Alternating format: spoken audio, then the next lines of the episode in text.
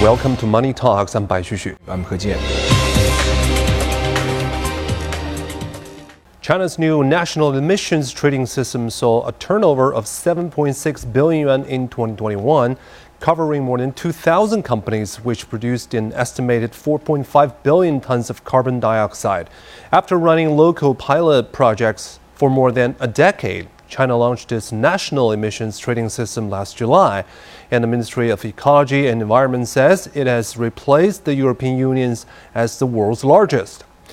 At the moment, the system covers only the power sector, but there are plans to expand it to seven more high energy intensive industries, including iron and steel and construction materials.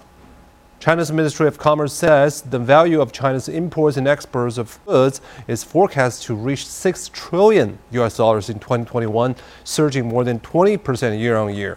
That requires some fast work at the country's ports. And Zhang Shixuan has been finding out how that fast work is getting even faster. This new batch of containers has just passed its customs procedures and has now been turned over to the 119 rail-mounted gantry cranes busy at the fourth phase of Shanghai's Yangshan Deepwater Port.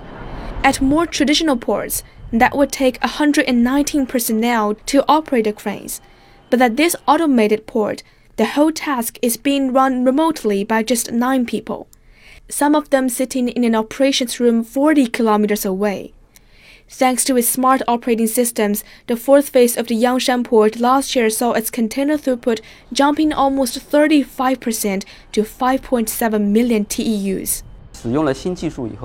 After we began using the new technologies, we've saved 70% of the labor costs, and the average labor productivity is 213% of that of traditional ports. We've had a breakthrough in handling technologies. Previously, we could lift only one container in a single operation, but now a single lift can handle four boxes. The time for the single round is less than 120 seconds. This year, another two remote control cranes will come into use at the fourth phase of the Yangshan Deepwater Port, which will enable the full use of all container yards here. Thanks to all the high efficiency, the container throughput of Shanghai ports surpassed 47 million 20 foot equivalent units last year, the world's highest for 12 consecutive years. The almost 3,000 workers here work in special shifts. All frontline workers who go aboard the ships from overseas are managed in a closed loop. Our ports have set up centralized residences for them.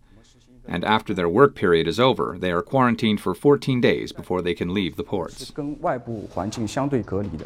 The new regional comprehensive economic partnership, which includes 10 ASEAN countries, is certain to make Shanghai's busy ports even busier.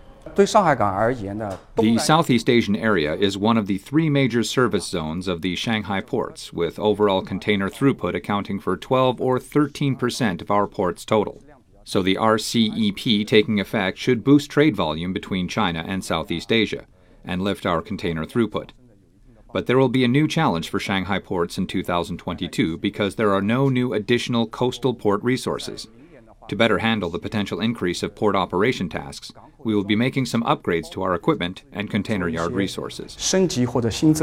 All that new freight means even more containers, and so Yangshan will be adding a new center to handle the empty containers waiting for turnaround this year, to be fully prepared for even more foreign trade. Zhang Shixian Money Talks. China and Kenya pledged to strengthen cooperation and coordination on COVID 19, economic recovery, and regional and international affairs during Chinese State Councilor and Foreign Minister Wang Yi's visit to the country yesterday. Sun Siqi has more. Wang said China will stand firmly with Africa to fight the pandemic and that China is willing to strengthen solidarity and coordination with Kenya in international and multilateral affairs. Wang also introduced the quote initiative of peaceful development in the Horn of Africa proposed by China. Describing this initiative as meeting the urgent needs of countries in the region, Kenyan President Uhuru Kenyatta said Kenya agrees completely and is willing to play a role in the initiative. After the talks, Wang was invited to attend the completion ceremony of the Chinese built oil terminal at the port of Mombasa with President Kenyatta.